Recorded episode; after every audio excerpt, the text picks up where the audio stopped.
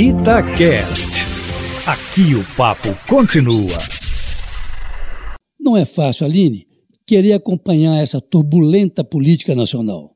E olha que o pessoal aqui da Itatiaia não dá mole. Mas um dia é uma coisa e no outro o panorama já é outro. Na verdade, o que salva o país é a solidez das instituições, ainda que de vez em outra alguém tente ultrapassar esses limites. Mas vejam só Aline Eustáquio. Ainda ontem tudo parecia voltar à normalidade, depois de o presidente Bolsonaro pedir ao seu pessoal para não sair às ruas no domingo, dia de manifestação contra o governo, e de um ministro, Celso de Mello, rejeitar a ação de partidos de oposição que queriam periciar o telefone do presidente Jair Bolsonaro. Pois não é que ainda ontem hackearam os telefones do presidente e de sua família? O Gabinete de Segurança Institucional está investigando essa possível tentativa de um grupo de hackers que teriam invadido telefones de ministros e de aliados do presidente da República, no que poderá ser um grande escândalo, já que teriam sido reveladas contas milionárias de alguns personagens. Mas, por enquanto, são especulações, embora o Ministério da Justiça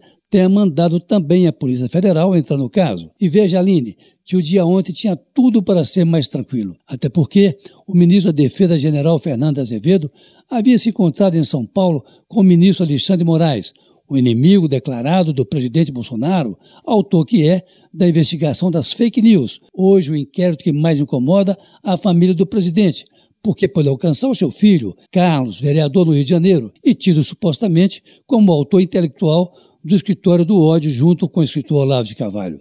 Ainda assim, Eustáquio partiu ontem do Procurador-Geral da República, Augusto Ares, a palavra mais tranquilizadora e que chega em reforço à solidez das nossas instituições. Depois de participar de um programa na Rede Globo, o Conversa com Bial, e para não ficar dúvidas, o procurador divulgou uma nota em que afirma, abre aspas, a Constituição não admite intervenção militar, fecha aspas.